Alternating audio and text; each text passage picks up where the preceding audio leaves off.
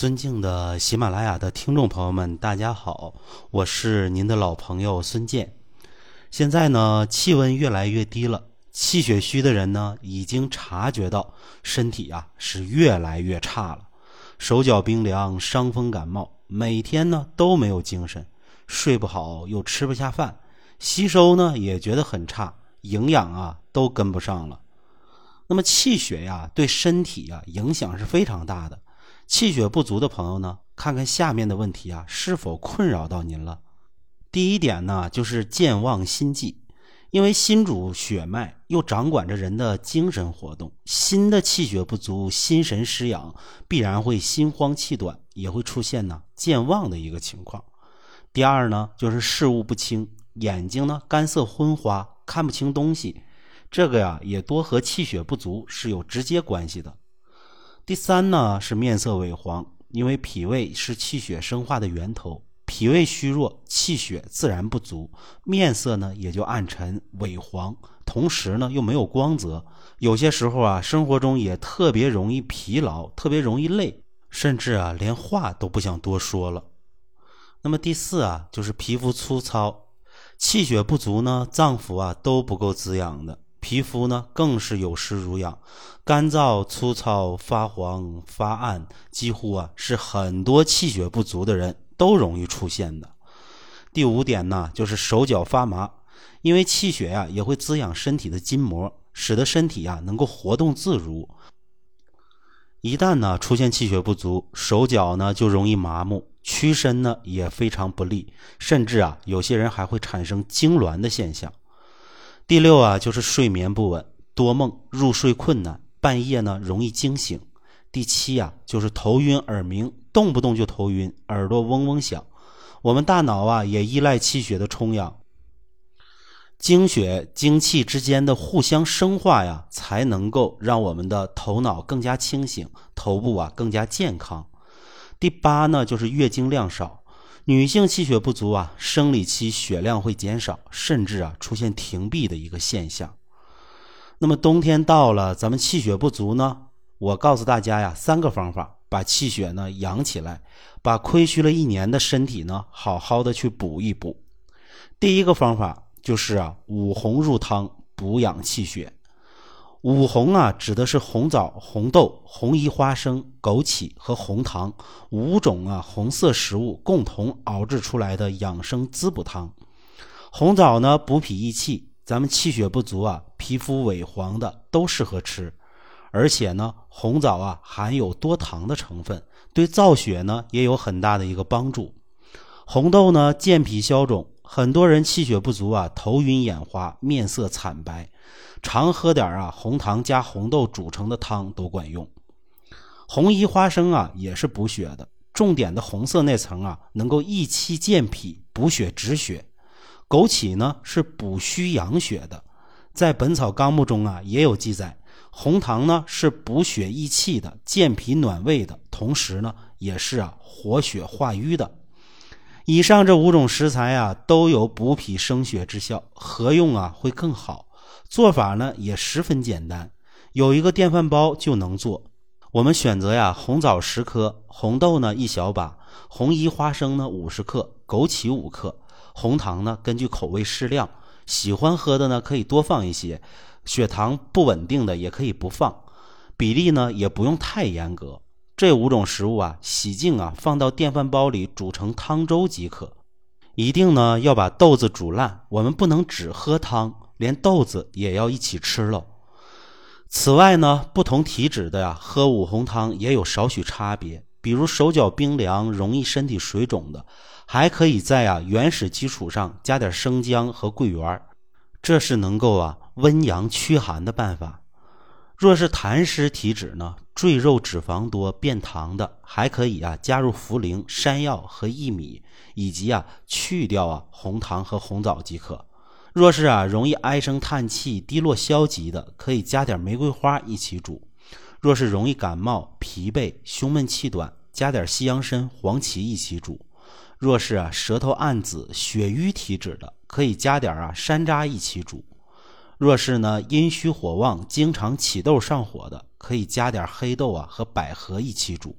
那么大家要注意啊，五红汤一般要连续吃上半个月以上才有效果。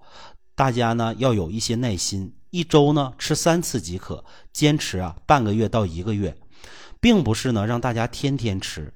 那么在吃的时候啊，我建议大家呀可以选择在餐前吃，一次性啊也不要吃太多，煮一锅呀全家都可以吃，而且啊不要吃隔夜的，现做现吃才是最好的。注意啊，五红汤是活血补血的，孕妇呢不能吃，生理期啊也不要吃。下面呢，我教大家第二个补气血的方法，那就是啊桂圆人参。桂圆人参呢，九蒸所制成的玉灵膏，也是中国古老的食疗方。这是源自清代名医王梦英的《随溪居饮食谱》当中，是补气血的珍品。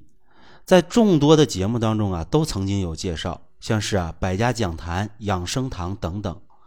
玉灵膏啊，又叫代参膏。《随溪居饮食谱》原文写道啊：自剥好龙眼，盛竹筒式瓷碗内，每肉一两，入白杨糖一钱。素体多活者，加入啊西洋参片，如糖之数。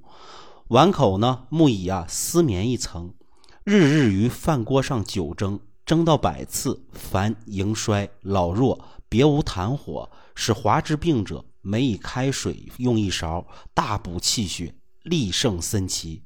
产妇临盆服之，尤为绝妙。玉灵膏啊，非常适合气血不足、手脚不温、面色差的人，心悸多梦、产后补气血、精力不济、思虑过多、亚健康的男女老少啊，都适合。体虚体弱的呢，尤为合适。但是呢，玉灵膏并不适合孕妇和儿童吃，大家这一点要注意。我们自己做呀，可以把桂圆肉和人参按照十比一的比例混合在一起。人参呢，建议打成粉，搅匀呢，隔水蒸。时间呢是关键，蒸的越久呢，效果就越好。蒸的越久，补气血的能力就越强。时间充分的，可以蒸啊十二小时左右。如果时间比较紧张的，蒸六小时左右也可以。蒸好的玉灵膏啊，非常的平和，不会温燥上火，且更容易啊被脾胃吸收，这样补气血的效果也会更好。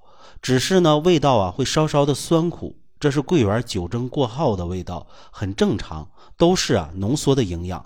这也是啊让我们花最少的时间，少消耗精力去补养我们的气血。蒸好后呢，早晚可以各一次。用温水冲泡调匀就可以饮用了。喝的时候啊，建议适当的可以加一点黄酒，更能引发呀行气活血的功效。只要啊我们坚持应用，像啊大病产后体弱、气虚血虚、心神不宁、气血不足、心悸失眠、神色体倦、面色萎黄、精神不济、蹲下容易头晕、指甲呀唇色淡白、脾虚气弱的人，都会有啊很好的功效。那么下面呢，我教大家第三个补气血的方法。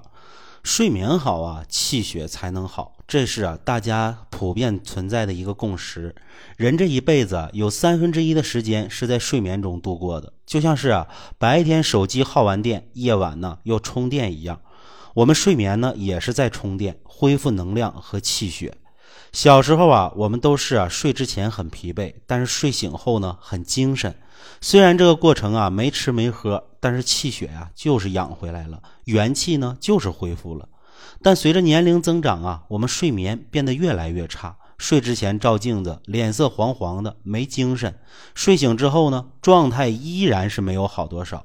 这就是啊睡眠过程啊出现了问题。有的人呢，要么睡眠时间不够，或者呀睡着以后总是做梦，醒了特别的累。再者呢，就是睡眠很轻，有点响动就醒，这样睡觉啊是没办法把精力气血给恢复的，也没办法补充回来的。就像是咱们充电线出问题了，充电一晚上，醒来啊才充进去百分之三十的电，那白天呢自然不够用，手机啊一定会关机的。所以啊，很多身体不好的去看大夫，都是叮嘱啊要早点睡觉。可是有的人说呀，我也想早睡呀，但是睡不着，睡不安稳，这个该怎么办呢？这时候啊，我们可以吃一吃酸枣仁啊，来调理睡眠。名医孙思邈啊所用安眠方中有味啊重要的食材就是酸枣仁。神农本草经》啊记载，酸枣仁久服安五脏、清身延年，它能宁心安神、补气血。酸枣仁呢，并不是寻常所吃的红枣的果仁，它结在啊一种野外的多刺灌木上。比起大枣来啊，果实是又小又酸，故得名啊酸枣。酸枣仁的果仁和果肉啊正好相反，酸枣肉主通，酸枣仁呢便主补。酸枣肉啊多用于驱风除湿，使人体之气啊向外周走，而酸枣仁的作用方向呢正好相反。是帮助人体啊把输出去的气血收回来，酸性呢具有收敛的作用。对于思绪纷乱的人群来说啊，繁重的工作生活节奏都使得我们心力交瘁，而酸枣仁正好可以收住这些纷繁杂乱，使气血呢回归平静，这样人呢便会慢慢的产生倦意，进入啊香甜的睡眠中。那么酸枣仁啊可以煮粥熬膏。不知道如何做的，我和大家详细介绍一下。首先呢，说一款我经常推荐给听众的酸枣仁百合粥。酸枣仁三十克，干百合二十克，大米呢一百克，鸡蛋黄两个，冰糖适量。酸枣仁洗净捣碎，同百合呀浸泡一晚，蛋黄捣碎，大米洗净，放入锅中，加入适量的清水，无火煮沸之后啊，加入冰糖。转文火啊，煮至粥状即可。大家一定要注意啊，要用炒制后的酸枣仁，不要用生的。喝的时候呢，同样用温水冲调就可以了。睡前两个小时啊，饮用的功效是最好的。那么好的，今天的三个方法和大家介绍完了。如果您有任何问题，可以随时在评论区留言，我会第一时间给您回复。下期节目我们再见。